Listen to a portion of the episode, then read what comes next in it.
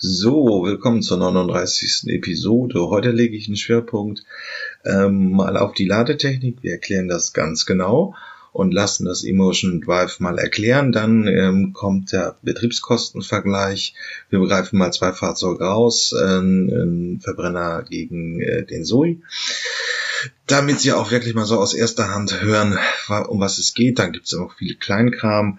Äh, Brandenburg wird fast zum Automobilcluster der Zukunft. Ein zweiter Batteriehersteller kommt. Die Autoindustrie klagt ein bisschen über die ähm, ähm Stellenabbau. Der, Fahren, der Wandlungsprozess ist am Laufen. Ähm, die ersten Energieversorger setzen schon komplett auf elektrische Fahrzeuge. Ähm, das wird für Gewerbetreibende aber auch immer mehr ein Thema. Äh, aus Russland kommt ein Elektroauto.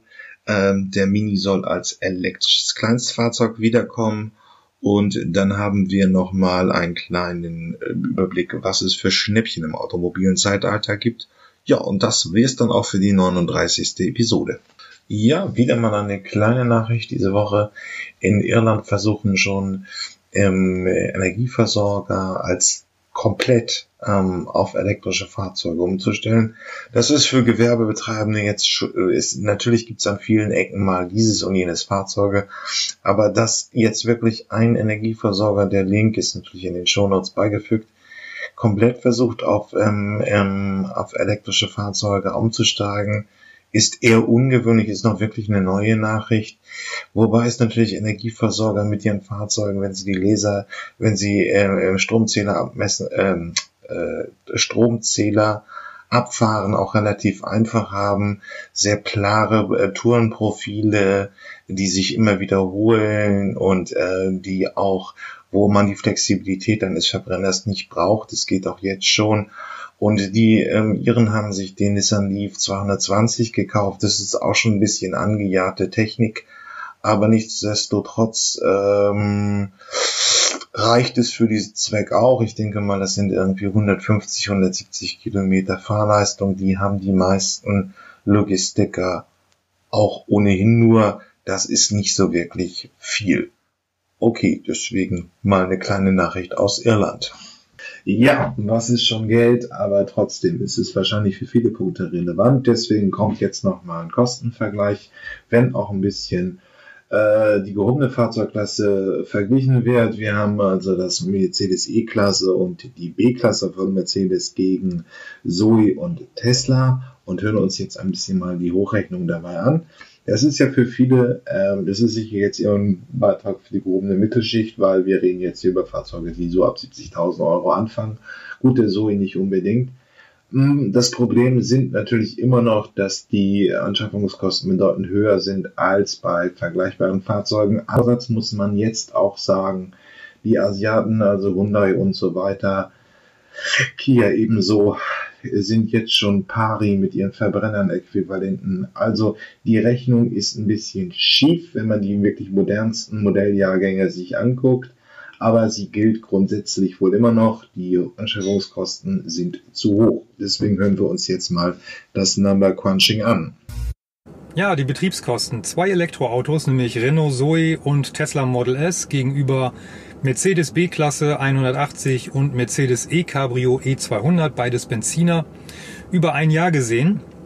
Betriebskosten von den Verbrennern habe ich berechnet von unserem letzten Jahr, wo wir sie gehabt haben. Das war von August 2017 bis August 2018 und die beiden Elektroautos von August 2018 bis jetzt August 2019. Hier kommt also die Berechnung. Fangen wir mal mit der B-Klasse an. B180 war das, Baujahr 2015. Ähm, mit dem Auto sind wir so ja, bis zu 20.000 Kilometer im Jahr gefahren. Wie gesagt, unser Reiseauto. Ähm, hatte eine Vollkaskoversicherung, die kostete im Jahr 679 Euro. Fürs Tanken ging natürlich einiges an Geld drauf bei der Laufleistung. Das waren insgesamt im letzten Jahr, wo wir die hatten, 1440 Euro. Dann war die einmal zuletzt im Jahr, wo wir sie hatten, zur Inspektion. Die kostete 614 Euro bei Mercedes. Und wir hatten eine Reparatur, und zwar war das der Beifahrer-Airbag. Da blinkte die Warnleuchte immer und äh, haben wir dann zur Reparatur gebracht. Es musste irgendein Teil gewechselt werden. Äh, Reparaturkosten 238 Euro. Wir haben Winterreifen für den Wagen gehabt und Sommerreifen. Die Winterreifen haben wir natürlich dann entsprechend eingelagert. Das haben wir bei Mercedes gemacht, weil es so schön praktisch war. Kostenpunkt im Jahr 99 Euro. Einmal im Monat zum Autowaschen, Kostenpunkt 102 Euro für das ganze Jahr. Dann haben wir den Wagen, bevor wir ihn verkauft haben, noch durch den TÜV geschickt. TÜV-Gebühr 80 Euro. Sonstige Kosten sind jetzt nicht angefallen. Das Cabrio ähm, E200 Benziner, Baujahr 2016. Mit dem sind wir nicht so viel gefahren, also das bin hauptsächlich ich gefahren. Ähm, waren vielleicht so 12.000, 15.000 maximal Kilometer im Jahr. Ähm, hat auch eine Vollkaskoversicherung gehabt, war ein bisschen teurer als ähm, die B-Klasse, 685 Euro. Äh, ich bin auf 35 Prozent, also von daher ähm, bin ich da sehr weit unten, was den Tarif angeht. Tanken war äh, eigentlich weniger Benzin, weil ich ja nicht so viel gefahren bin, aber der Wagen hat natürlich mehr verbraucht. Tankkosten über das Jahr gesehen waren 1180 Euro. Also die Kosten habe ich jetzt immer so ein bisschen auf volle Zehner oder Fünfer auf und abgerundet, je nachdem. Dann in der Letz-, im letzten Jahr, bevor ich den Wagen verkauft hatte, musste, die, musste das Cabrio zur Inspektion. Und das war dann die große Inspektion. Da wurde halt ähm, ja, Öl gewechselt, Bremsflüssigkeit gewechselt, Filter gewechselt. Die ganze Wechselorgie bei Mercedes. Und das hat richtig reingehauen. Das waren 960 Euro Kosten. Also damals habe ich auch echt geschluckt. Ähm, Reparaturen sind keine angefallen in diesem letzten Jahr und äh, Reifeneinlagerungen waren genau wie bei der B-Klasse auch die 99 Euro im Jahr. Äh, gewaschen habe ich den Wagen auch einmal im Monat, waren auch 102 Euro und bevor ich ihn verkauft habe, war ich auch beim TÜV, auch die 80 Euro Gebühr und sonst ist nichts angefallen. Dann kommen wir jetzt mal zum Renault Zoe, dem ersten Elektroauto. Das ist auch Baujahr 2015, genau wie die B-Klasse. Und äh, mit dem oder mit der Zoe fahren wir mh, eigentlich nur Stadtverkehr, weil ja auch, weil sie nur den kleinen Akku hat. Da kommt man ungefähr 150 Kilometer mit. Und äh, für Stadtverkehr, alle möglichen Arbeiten, Einkaufen zur Arbeit, dafür reicht das Auto super. Und ähm, deswegen fahren wir auch nicht so viel Kilometer, ungefähr 7000, 8000 Kilometer im Jahr, würde ich mal sagen. Ähm, versichert haben wir den Wagen nur Teilkasko und deswegen ist die Versicherungsgebühr für das Jahr nicht so teuer, 345 Euro. Laden tun wir eigentlich mit der Zoe fast nur über die SWB-Säulen, ab und zu mal zu Hause, ganz selten, also nie da, wo es irgendwie äh, zusätzlich Geld kostet auf Kilowattstundenbasis. Von daher sind die Ladekosten für ein Jahr bei der Zoe relativ gering, das sind nur 125 Euro. Dann habt ihr vielleicht das Video gesehen. Ich war bei der Inspektion vor kurzem mit der Zoe und die reinen Inspektionskosten waren 500 Euro. Dann hatten wir ein paar Reparaturen, unter anderem eben auch der Querlenker, aber auch eine Koppelstange war kaputt vor ein paar Monaten und ein Rücklicht, glaube ich, da musste eine Lampe ausgetauscht werden. Das waren auch insgesamt 500 Euro Kosten.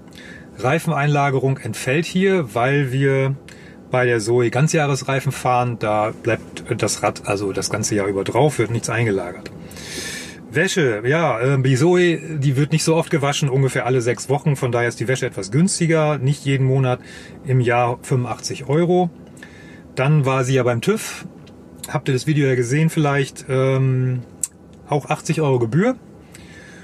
Und jetzt kommt ein großer Brocken, nämlich unter sonstiger Kosten haben wir die Batteriemiete. Das ist für die Zoe 708 Euro im Jahr und zwar ist das der kleinste Tarif. Also wir haben tatsächlich nur die 59 Euro im Monat gewählt. Das heißt, wir können damit 750 Kilometer im Monat fahren.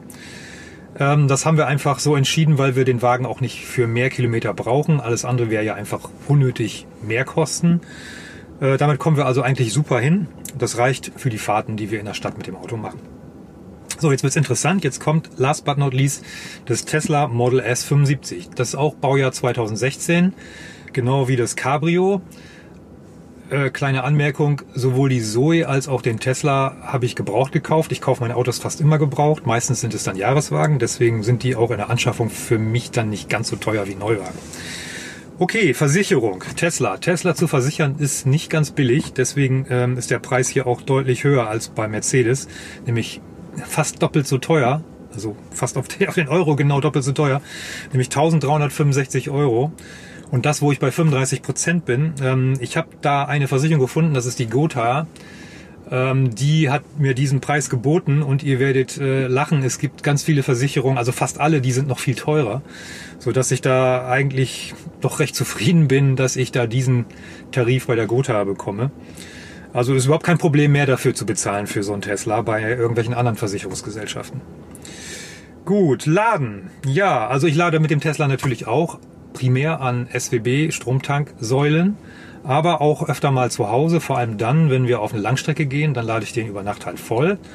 Und ähm, die Stromkosten belaufen sich für das erste Jahr mit Stromtankkarte und zu Hause laden und drei, vier Mal extern laden mit ein paar Euro 50 Gebühr auf 210 Euro. Wartungskosten hatte ich für den Tesla noch keine. Reparaturkosten geringfügig, nämlich beim letzten Service wurden mir 80 Euro in Rechnung gestellt für diverse Checks, die sie da gemacht haben, also HEPA-Filter kontrollieren, Klimaanlage kontrollieren. Äh, irgendwas haben sie noch kontrolliert, da musste ich dann 80 Euro für bezahlen. Und äh, ja, die Reifeneinlagerung, ich habe auch zwei Sätze Sommer- und Winterreifen jeweils, die kostet beim Tesla auch Geld. Allerdings lasse ich das nicht bei Mercedes machen, auch nicht bei Tesla, sondern bei einem anderen Händler sozusagen und der äh, stellt mir 59 Euro im Jahr in Rechnung, ist also deutlich günstiger als bei Mercedes. Dann Wäsche, der, der Wagen ist schwarz und auf schwarzen Lack sieht man leider jeden Dreck und deswegen wasche ich den Tesla einfach öfter. Das sind 128 Euro im Jahr. Und ähm, ja, beim TÜV war ich tatsächlich jetzt. Das Video kommt später, das werdet ihr dann noch sehen. Das hat mich auch wieder 80 Euro TÜV-Gebühr gekostet. Und last but not least, sonstige Kosten hatte ich beim Tesla auch, nämlich 500 Euro. Das waren die Kosten für die Umrüstung auf den CCS-Adapter. Das waren sozusagen Kosten, die ich einfach selber tragen wollte, weil ich diese Umrüstung haben wollte. Wäre jetzt, wäre jetzt nicht nötig gewesen, aber äh, sie laufen natürlich dann auch unter Betriebskosten. Dann schauen wir uns doch mal das Ergebnis an. Die Mercedes B-Klasse hat mich im Jahr, also im letzten Jahr, wo wir sie gefahren haben, von 2017 bis 2018, 3.252 Euro Betriebskosten gekostet. Größter Faktor war natürlich der Sprit. Das Cabrio, das kostete mich 3.106 Euro. Auch hier natürlich der größte Anteil der Sprit, aber eben auch diese wahnsinnig teure Inspektion einmal. Renault Zoe da liegen die Gesamtkosten für das eine Jahr bei 2343 Euro. Das sind also über 900 Euro weniger als die B-Klasse. Allerdings hauen hier natürlich diese Batteriemiete, die Batteriemiete haut hier richtig rein bei der Zoe. Wenn die nicht wäre, wäre die Zoe noch um Längen günstiger im Unterhalt. Tesla hat mich für das Jahr 2422 Euro gekostet an Betriebskosten. Das sind auch immerhin noch fast 690 Euro billiger als das Cabrio so dass ich mit den beiden Elektroautos, wenn ich das mal zusammenzähle, bei ungefähr 1600 Euro Betriebskosten Ersparnis liege im Jahr im Vergleich zu meinen beiden Mercedesen, die ich vorher gefahren habe wenn das so bleibt für die nächsten Jahre, bin ich natürlich sehr zufrieden damit und man kann dadurch natürlich ein bisschen was von den teureren Anschaffungskosten reinholen, auch wenn es sich natürlich so gut wie nie amortisieren kann. Wenn ich bedenke, so ein Tesla kostet irgendwie 30.000 Euro mehr als so ein Cabrio, was ich hatte und äh, da müsste ich dann im Prinzip ja 20 Jahre um den Wagen fahren, bevor sich das amortisiert hat durch die günstigeren Betriebskosten. Das ist wahrscheinlich nicht möglich, vorher wird der Wagen kaputt gehen. Ähm, ich werde den Wagen hier natürlich so lange fahren, wie es geht. Ähm, und äh, mal sehen, wenn ich den Wagen dann verkaufe, nach wie vielen Jahren das auch immer sein wird, wie dann die Rechnung unterm Strich aussieht. Ja, das war's. So viel, wir haben es gehört. Es sind immer nur ein paar 300 Euro. Das ist nicht realistisch. Die Betriebskosten sind zwar niedriger, aber die Anschaffungskosten sind eben noch in diesem Vergleich zu hoch. Es gibt aber schon andere, wie zum Beispiel Hyundai. Okay, bis gleich. So, Next Move. Äh, waren wir hier auch schon zu Gast in der Podcast-Reihe, haben wir einen kleinen Film gemacht und erklären uns jetzt mal, wie man in der Stadt das Elektroauto auflädt. Ich finde es auch wichtig. Ähm, es, sind ja, es ist eine neue Technik für die breite Masse der Bevölkerung und deswegen hören wir uns das jetzt einmal an. Okay, bis gleich. Ähm, heute wollen wir uns mit dem Laden beschäftigen. Ähm, Elektroautos laden funktioniert anders als normale Autos zu betanken. Das muss man wissen. Das ist ein ganz, ganz wichtiger Punkt. Wenn ich ein Elektroauto habe und ich besitze auch ein Haus oder eine Garage, irgendwo einen Stellplatz, wo ich das Auto hinstellen kann, wo ein normaler Stecker ist, ja, also wo ich ganz einfach äh, normale Haushaltssteckdose, dann habe ich eigentlich keine Probleme mit dem Laden, weil jedes Mal, wenn ich zum Auto komme, dann ist es so gut wie voll. Ja, also man sagt, Elektroautos äh, stellt, lädt man nicht komplett voll, sondern man lädt sie auf 80 Prozent und wenn man sie mal voll braucht, dann stellt man das in der Software ein. Aber man begrenzt sie auf 80 Prozent, um die Langlebigkeit des Akkus möglichst lang beizubehalten. Und wenn man das richtig macht, dann hält der Akku auch wirklich lang. Also äh, Nissan hat letztens selbst erst Zahlen rausgegeben, dass sie erwarten, dass eine Nissan Leaf Batterie doppelt so lang hält wie das Auto. Also die Langlebigkeit der Batterien ist, wenn man sie richtig behandelt, eigentlich kein Problem. Äh, beim Handy gehen die Batterien so schnell, die Akkus so schnell kaputt, weil man sie jede Nacht auf 100% lädt und vor allem dann auf 100% lässt, weil sie ja die ganze Nacht, die sind voll und bleiben noch sieben Stunden lang auf 100%.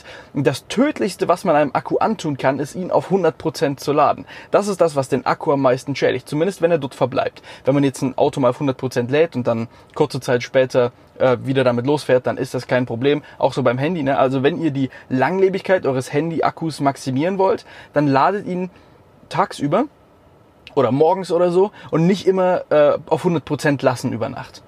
Ganz einfach. Das wird die Langlebigkeit des Handy-Akkus deutlich erhöhen. Äh, genauso bei Elektroauto, ne, kann ich in der Software einstellen.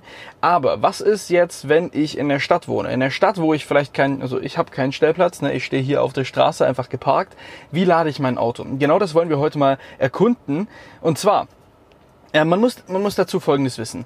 Ein Akku ist wie ein Glas Wasser. Ja, je, wenn ich Wasser in ein Glas gieße, dann gieße ich schneller am Anfang und dann werde ich zum Ende langsamer, weil ich will das Glas ja nicht zum Überlaufen bringen. Genauso ist es bei Elektroautos und bei deren Akkus.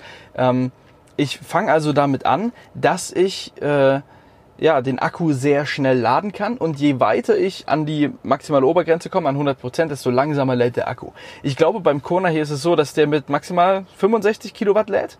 Ja, mit einem 64 Kilowattstunden Akku sollte er in der Theorie ohne Ladeverluste, wenn er die ganze Zeit mit voller Leistung lädt, in einer Stunde komplett voll sein äh, mit der maximalen Ladeleistung. Jetzt ist es aber so, dass ich lade am Anfang schneller, also am Anfang habe ich die volle Leistung bis circa 60 Prozent. Hängt auch ein bisschen von der Akkutemperatur ab. Also wenn der Akku zu kalt ist, dann kann er auch nicht mit voller Leistung laden. Äh, dann geht er so vielleicht auf 30, 40 Kilowatt.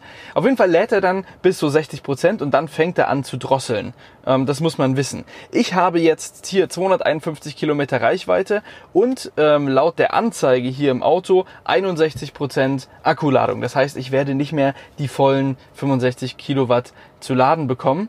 Und er sagt mir jetzt auch hier, wenn ich voll laden möchte mit Gleichstrom, also mit äh, CCS ist der in Deutschland am meisten verbreitete Standard, zeige ich euch dann gleich noch, ähm, haben wir hier noch äh, eine Stunde und 15 Minuten bis zur vollen Ladung, die wir, die wir brauchen würden. Da kann ich dann noch festsetzen, äh, zu wie viel ich den Akku laden möchte.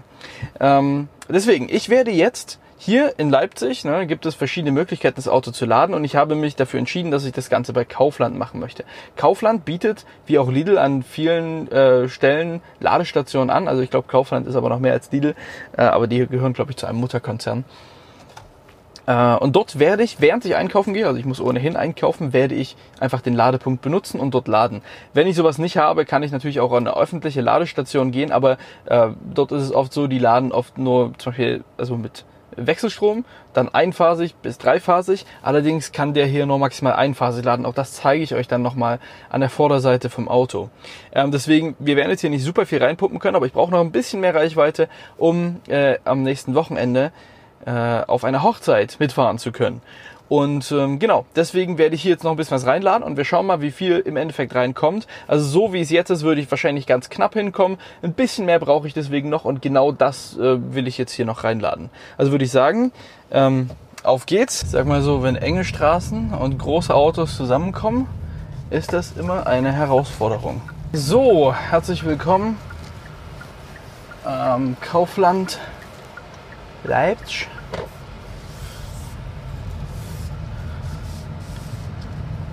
Bin unsichtbar. Hey. So. Die Ladestation. Ich habe keine Ahnung, wie die Ladestation ist, aber ich glaube, ich habe sie gerade gesehen.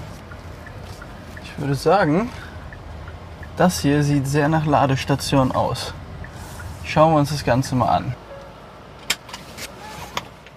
So, ähm, sind wir also angekommen hier im Kaufland, im Reutnitz Center. Und ich zeige euch jetzt mal die Ladestation. Die steht nämlich hier vor mir. So, zuerst fangen wir mal an. Akkustand hier, wie gesagt, 61 Prozent.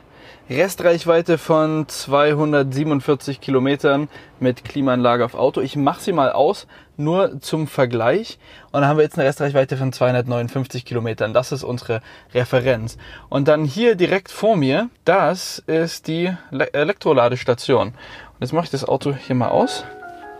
So. Und dann probieren wir das einfach mal.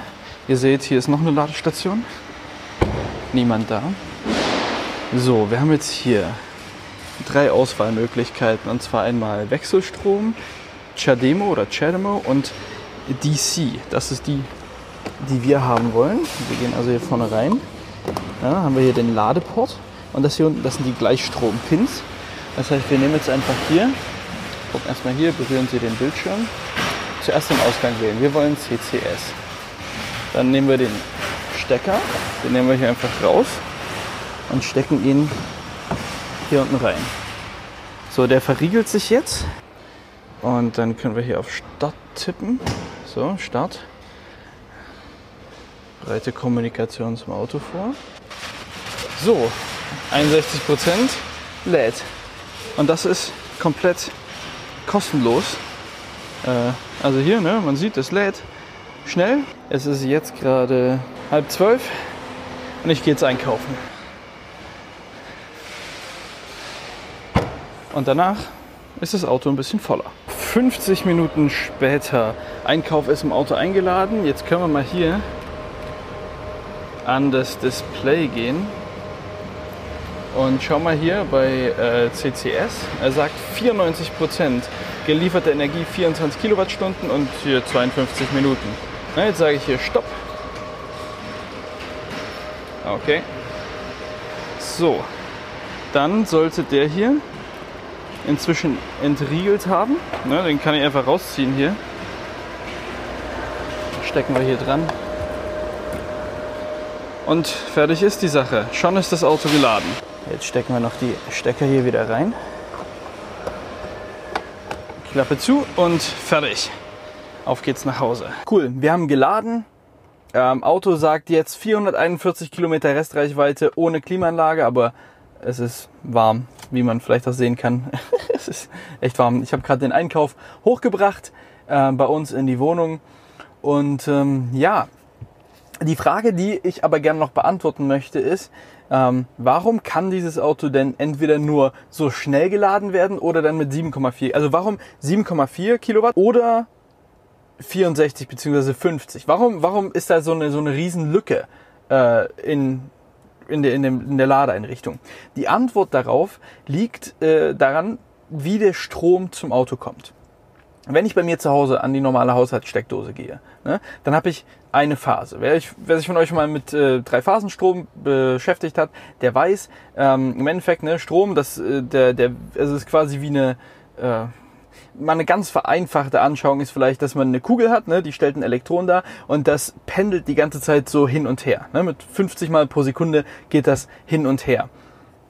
Ähm, das ist, wäre einphasig. Ja? Und jetzt sagt man, äh, in, in, in Kraftwerken, wo der Strom generiert wird, macht man drei Phasen davon. Die sind aber jeweils um 120 Grad verschoben. Ne? Das heißt, wenn die eine, die zischt da gerade nach vorne und während die so auf, ich sag mal, äh, ein Drittel des Weges ist, fängt die zweite an sich zu bewegen. Ne? Und ähm, genauso kommt dann noch die dritte Phase dazu, sodass man am Ende genau quasi drei Systeme hat, die äh, zusammen immer null ergeben. Dass der Neutralleiter auf dem, na, das ist ein bisschen Elektrotechnik, aber dass der Neutralleiter äh, stromfrei ist.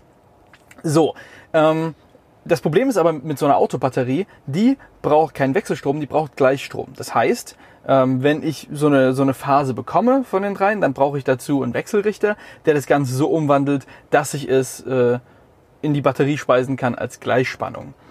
Ähm, das Problem ist, wenn ich drei Phasen habe, brauche ich auch drei Wechselrichter Äh, und das kostet Geld. Und deswegen ist es oft so, dass die äh, Hersteller sagen, das ist uns zu teuer, wir wollen das Auto günstiger machen, wir bauen nur eine Phase ein, also ein Wechselrichter, dann kann ich halt maximal mit 6,4, 7,4 Kilowatt laden. Wenn ich drei Phasen habe, ähm, könnte ich schneller laden. Das ist, ist dann eine Kostenfrage, die da äh, mit entsteht. Deswegen sind die meisten Stationen, die auch in der Stadt so rumstehen, ne, die können dreiphasig laden, weil das ist einfach für die, für die Aufsteller der Ladestation, für die Ladestationbetreiber, weil die müssen eigentlich nur den, den Dreiphasenstrom ranholen. Ne, das ist das, was jedes normale Haus bekommt, äh, eine Dreiphasen ähm, Dreiphasenanschluss und dann müssen die den einfach durchreichen durch die Ladestation zum Elektroauto und das Auto regelt das dann selbst, weil es selbst den Strom umwandelt. Aber wenn ich jetzt schnell laden möchte, dann kann ich mich nicht auf die Wechselrichter verlassen, weil die sind einfach zu klein, die haben, produzieren zu viel Abwärme, wenn ich das ähm, wechselrichte äh, und da große Leistung raus haben möchte. Das heißt, ich muss direkt Gleichstrom an die Batterie liefern. Dazu brauche ich aber die in, entsprechende Kühlkapazität. Ja, ich brauche dazu einen Travo, der da reingeschaltet ist und das ist einfach zu schwer für so ein Auto. Das heißt, es muss eine Ladestation sein. Aber da das eine Ladestation ist, heißt das auch, es ist teurer, die Ladestation zu bauen. Und das ist der eigentliche Grund, warum es nicht so viele Schnellladestationen gibt und ähm, warum es oft so lang dauert, das Elektroauto zu laden. Wenn ich jetzt aber an so einer Schnellladestation bin, ne, ihr habt es gesehen, ich war jetzt 50 Minuten da, ganz entspannt eink äh, einkaufen gegangen, äh, den Wocheneinkauf und gar kein Problem, das Auto hat mehr als genügend Reichweite für das, was wir es jetzt in nächster Zeit brauchen. Und ich stelle mir vor, in meiner, ich weiß nicht, vielleicht naiven Einstellung, aber wenn ich ein Elektroauto hätte und ich wohne in der Stadt, dann, ich gehe sowieso einmal pro Woche einkaufen, dann fahre ich halt dorthin, wo die Elektroladestation ist, dann stecke ich das da an und dann lade ich das, was ich für die Woche brauche. Und mit 400 Kilometern, also wenn ich jetzt nicht gerade jeden Tag 60 Kilometer pendel, ähm, sollte das eigentlich reichen, um damit ja, durch die Gegend fahren zu können, meine Meinung. Ähm, aber ja, ich wollte es nochmal gezeigt haben, wie das Laden geht. Jetzt zeige ich mal noch den Stecker, da kann man das ganz gut sehen, dass da die eine Phase drin ist und dann unten die beiden Pins, das sind der Gleichstromanteil. Dann sieht man, da sind noch zwei Pins, die einfach unbesetzt sind. Das wäre für Phase, äh, für Phase 2 und 3. Und da die vom Auto nicht unterstützt werden, äh, sind da halt keine Metall. Ja, das war jetzt Next Move und wir haben uns einmal erklären lassen, wie das mit dem Elektroautoladen wirklich klappt in der Stadt. Okay, bis gleich. Ja, in ganz Deutschland ist kurz vor Weihnachten im Shoppingfieber und das ist die elektromobile Welt auch. Äh, ich fand bei eFahrer einen äh, Artikel relativ interessant, wo es darum geht, ähm, zu gucken, ähm, wo es wirklich Schnäppchen im Bereich ähm, äh, des autonomen Fahrens gibt oder des äh, elektrischen Fahrens. Beim i8 Roadster gibt es schon einen Leasingvertrag für knapp 700 Euro. Ähm, ja, das ist ein Punkt. Ähm, der Mitsubishi Outlander als Plug-in-Hybrid geht auch bei 291 Euro Leasingrate los. Ähm, das ist für ein Fahrzeug mit 300.000, äh, mit 30.000 ähm, Listenpreis auch schon ordentlich. Also wir haben auch in der elektromobilen Welt schon ein paar Schnäppchen will ich es gleich nicht nennen. Ähm, wenn, wenn man bedenkt, dass der durchschnittliche neue äh, Gebrauchtwagenkäufer 8000 Euro für sein Auto gibt, ist das natürlich alles schon ein bisschen happig. Aber wir haben auch nochmal die ähm, Mercedes A-Klasse 250e. Da geht's auch schon mal 236 Euro Leasingrate los für, für wen Leasing die bessere Option ist, also Selbstständige und so weiter, ist es durchaus ein interessantes äh, Modell. Was haben wir noch? Der i3 äh, geht schon jetzt schon bei 250 Euro los. Der lief bei 250. Das ist ähm, die, der E-Golf. Es wird jetzt rausgehauen für 99, weil auch äh, Euro, das weil auch der Idee kommt. Also der elektrische Golf ist ja praktisch nur ein umgebrauchter Verbrenner und damit eben jetzt auch nicht mehr ganz up to date. Aber es gibt schon, schon ein paar Schnäppchen auch in der automobilen Welt. Momentan haben wir jetzt ja diese Jahre, also 92, 2019, 2020 Fahrzeuge im Kompaktklassensegment und nicht wie immer, äh, wie vor ein paar Jahren noch eben nur die Oberklasse mit Tesla. Also ein bisschen sparen kann man auch beim Elektromobilen fahren. Ähm, da sollte man noch anmerken, wenn nächstes Jahr in die D-Reihe kommt und viele andere ja auch, sind über 300 Produkte ange elektrische Modelle angekündigt bis 2025. Dann muss man sagen, dass die elektrischen Fahrzeuge von 2010, 2012, 213 auch sehr, sehr im Preis runtergehen. Da kann man wirklich ein Schnäppchen haben, wenn man mit den bescheidenen Reichweiten von 150, 180 Kilometer klarkommt. Ja, kurz vor Weihnachten gibt uns Matthias, der Chef vom Automobilverband, nochmal etwas mit auf den Weg. Er schätzt, dass 70.000 Euro wegfallen durch die Elektromobilität. Das kann man natürlich so sehen, aber ich möchte auch nicht unbedingt die Schuld dafür haben. Für den Jobabbau, es ist schlichtweg einfach, die Welt dreht sich und wir drehen uns mit. Und nun muss sie eben auch gucken. Man muss bei diesen Zahlen immer so ein bisschen vorsichtig sein. Natürlich wollen sie auch eine Förderkulisse damit erzielen. Also die Automobilhersteller wollen, äh, werden ja schon üppig gefördert. Ladeinfrastruktur nimmt der Bund. In China ist es eben, äh, sind die Hersteller dran, das zu bezahlen. Ähm, ist es halt immer die Drohung mit den vielen Jobs in der Automobilindustrie und auch mit der Zuliefererindustrie. Mathis sagt jetzt etwas von 70.000 Stellen. Die Hersteller haben 820.000. Wenn man alles in, bei den Zulieferern mit zuzählt, hängt am Auto in Deutschland 5 Millionen Jobs bei einer Erwerbsbevölkerung von 39 Millionen. Deswegen sind wir die Automobilnation. Ja gut, das ist richtig, aber man muss auch sehen, die, die Kosten von Personal machen nur sieben Prozent aus. Es ist im Prinzip eine riesige Kapitaltransformation. Neue Maschinen müssen angestellt werden und so weiter. Die sind alle schon hochautomatisiert, hocheffizient. Ähm, und nun muss man den Shift zu einer neuen Technologie wagen. Also es ist sicherlich klar, aber ähm, ob es nun wirklich an der Elektromobilität liegt, wenn Stellen ab äh, äh, weggehen, bleibt die Frage. Und in, in, in Industrien müssen sie immer transformieren, Chemie, IT oder was auch immer.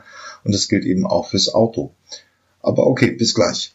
Noch eine kleine Nachricht aus der Automobilindustrie. Microvast baut auch in Brandenburg, also genauso wie Elon Musk, im Berliner Umfeld eine Batteriefabrik auf, ähm, ist äh, eine, einer der führenden Hersteller aus den USA.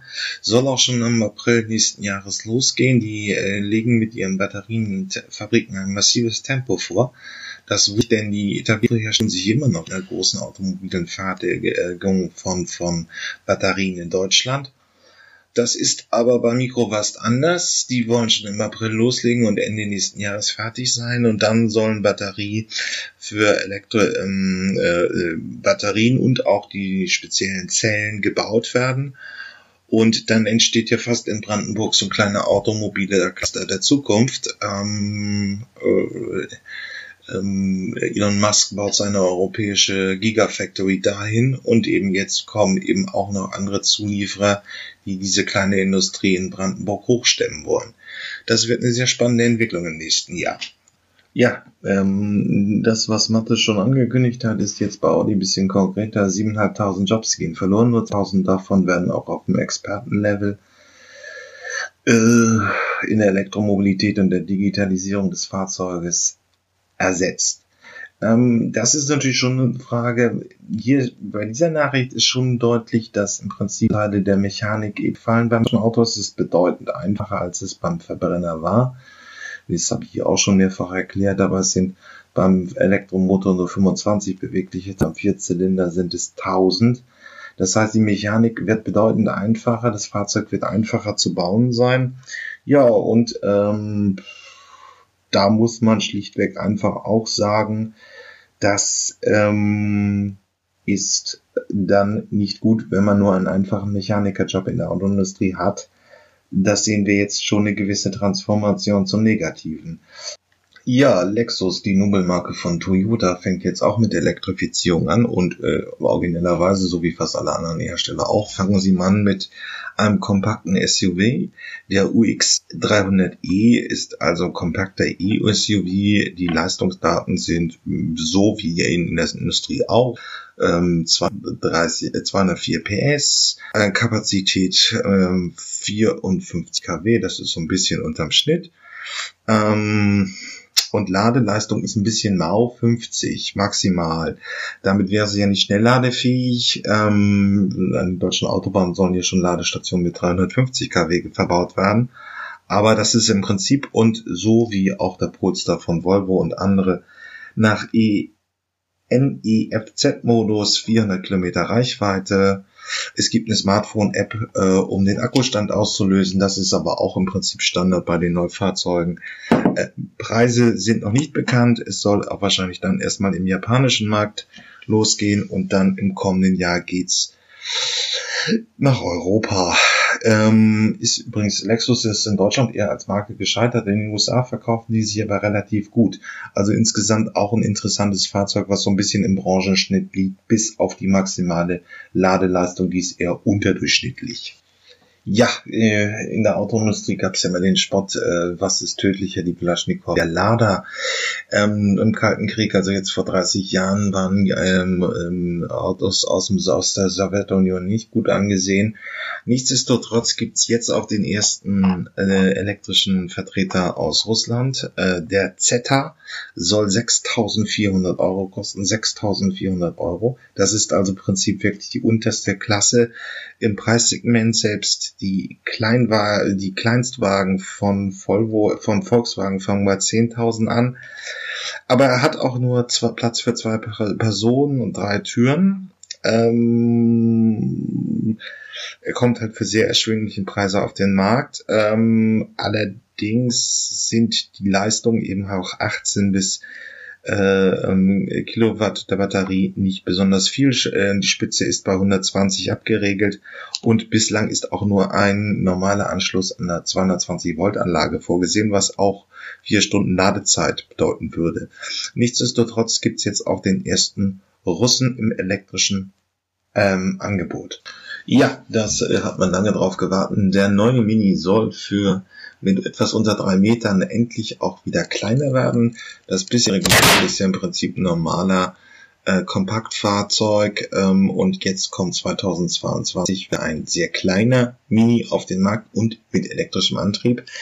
Äh, so hat es jedenfalls der Mini-Chef Bernd Köber Top Gear erklärt.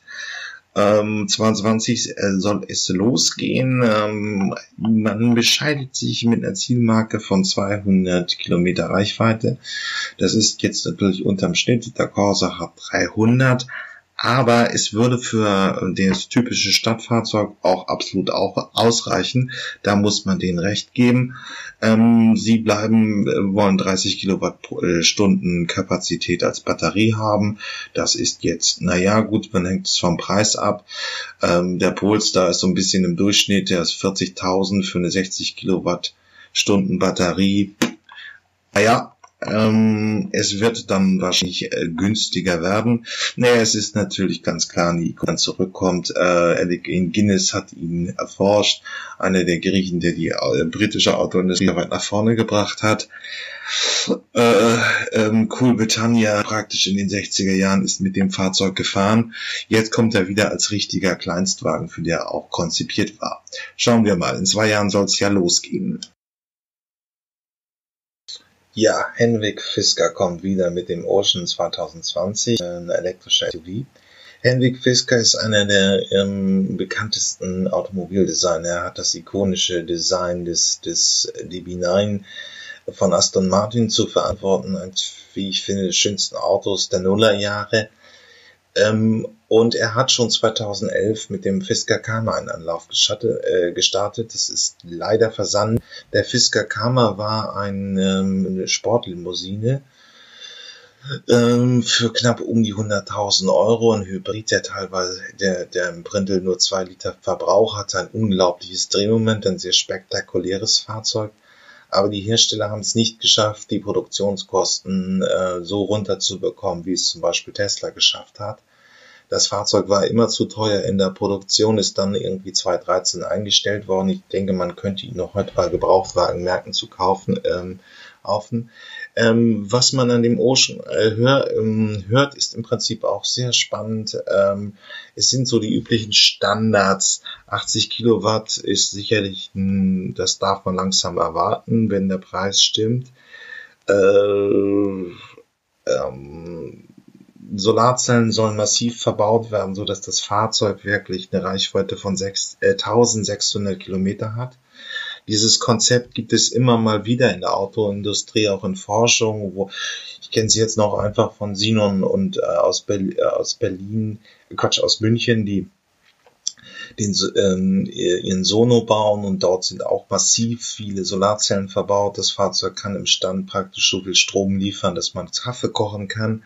Das will bei Fisker nun auch machen und ähm, aber ähm, er geht noch was Nachhaltigkeit einen Tick weiter als das, was die Industrie jetzt ohnehin macht, also den Antrieb zu erbauen. Er setzt neue umweltrecycelte äh, Materialien ein. Er verbaut zum Beispiel Fisch, recycelte Fischernetze als Innenausbau.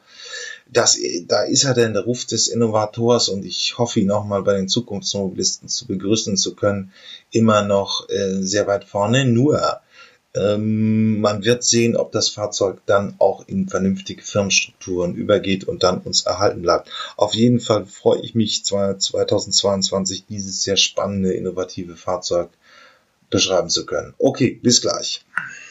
So, das war's mit Episode 39. Es war mal immer eine Freude. Wir gehen ja auch so langsam aufs Jahrende und damit feiert ja mein äh, Podcast, meine Podcaster auch schon einjährigen. Nichtsdestotrotz ähm, fahren wir auf die 40. Episode und wenn Sie Erfahrung mit dem haben oder wenn ihr Erfahrung mit dem habt, kaufen, geliehen oder was auch immer, meldet euch einfach. Ich würde euch gerne mal hier im Podcast hören. Auch Autohändler dürfen sich melden. Das ist alles äh, Interesse für die automobile Nation in Deutschland. Okay, bis zur nächsten Episode.